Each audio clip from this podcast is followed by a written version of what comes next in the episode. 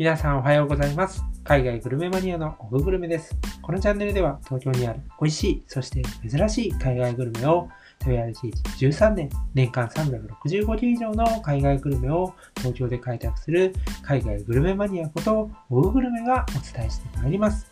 東京にいながら世界の料理を食べたいなという方は、ぜひフォローして聞いていただけると嬉しいです。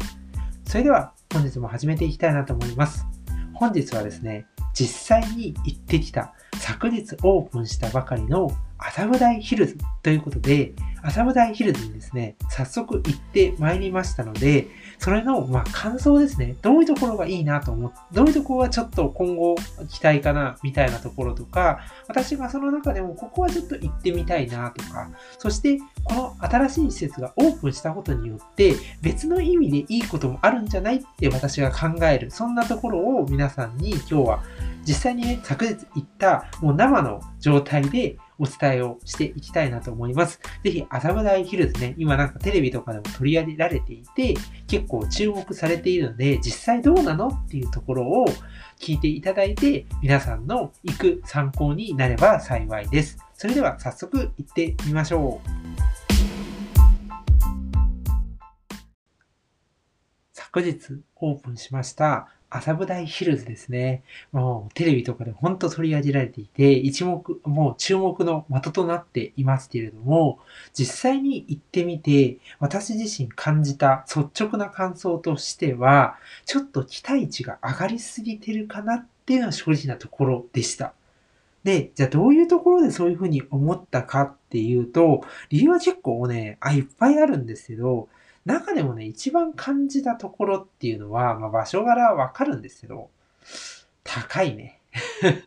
正直、全体的にすごく値段が高いですね。それと、もう一つは、そのここに出店している、まあ、レストランですね。ちょっとあの、他のところはこの番組の趣旨とは違うので、紹介は避けますけど、レストランに関しては、結構都内で他のところに、まあ、本店であったりとか、お店があるところが、麻布台ヒルズにも新しいこう店舗という形であの出店をしているんですよね。で、まあ、もちろん麻布台ヒルズならではの商品とかも出してたりもするんですけど、基本的にですね、やっぱり地価がすごく高いエリアなんで、高いんですよね。なんで、なんかこれはね、私、正直なところを申し上げてしまって、本当申し訳ないんですけど、その麻布台ヒルズにもオープンしていて、で、例えば都内の他の場所にでもあるよっていうところは、同じ、例えばね、店舗だったとすると、別に都内のそちらに行けばいいのかなっていうふうに正直思ってしまいましたね。それはね、正直な感想です。やっぱりあの、ここではね、こう、忖度なしに皆さんにお伝えしていきたいなと思うので、それはね、あの、正直な感想を申し上げたいなと思います。それがいいとか悪いではなくてですね、もうしょうがないんですよね。お金がそこだって高いんだから、そこで利益を出さなきゃいけないわけなんで、値段を高くせざるを得ないっていうのはもうどうしようもないことなんですよね。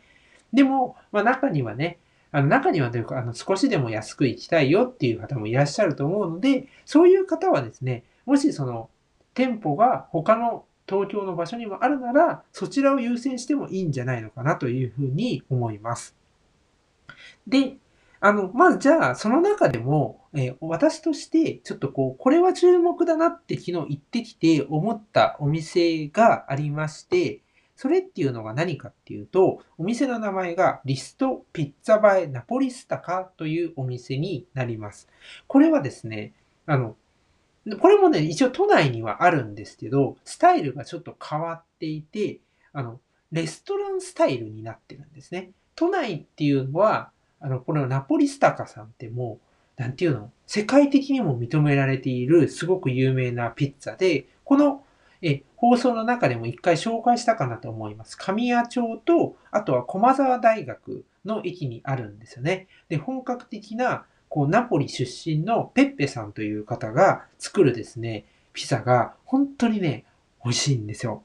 本当もうあっちのピザなんですよね。ナポリのピザなんですけど、しかもそのナポリで今流行っていてトレンドともなっている、いわゆるデカ円形ピザと言われる縁、ピザの縁がふわっと膨らまったですね、膨れ上がったかな上がったピザを出していて、これはね、私は都内で食べている中ではダントツに美味しいですね。っていうか、まあそもそも食べられる場所はほぼないんですけど、これは結構真似たようなところもあるんですが、正直なところ言うと、ん？っ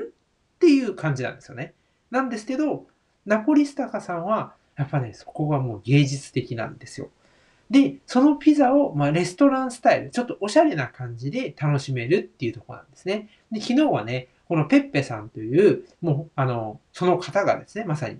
この方がそこでね、あの、作っていらっしゃいました。で、このお店はね、あの、知ってる方もいらっしゃるかな。星型のピザでね、有名だったりしますよね。ドンサルっていうピザなんですけど、これで有名だったりもします。で、まあ、こういうのをね、出されていて、ちょっとね、またね、あの、違った感じでオープンしていていいなというふうに思いました。っていうのも、初めは神谷町に1号店を出して、次駒沢大学に2号店を出した時も、全然ね、またね、違ったスタイルだったので、そのレストランの名前は一緒なんだけど、あ、魅力はまた違ったところにあるなっていうのがあったので、今はね、注目をしています。でね、もう一つね、ちょっとこれからオープンする店もね、ご紹介したいなと思います。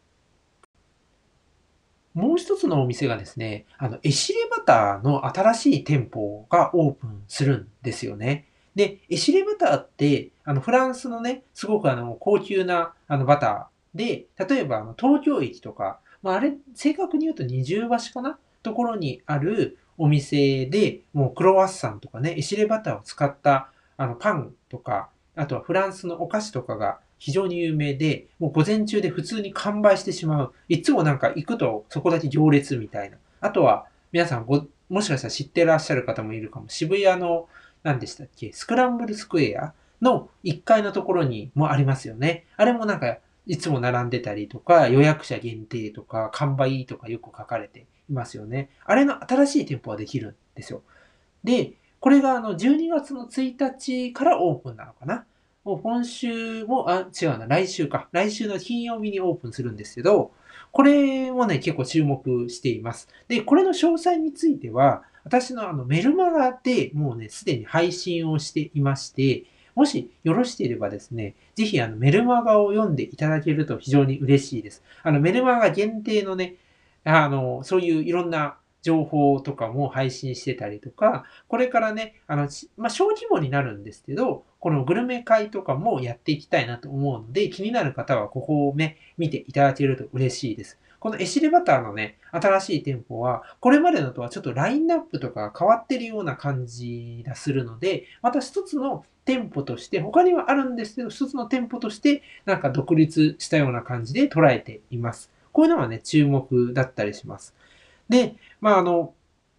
実際にね、まあ、いろいろ昨日ね、あの、回ってみたんですけど、その、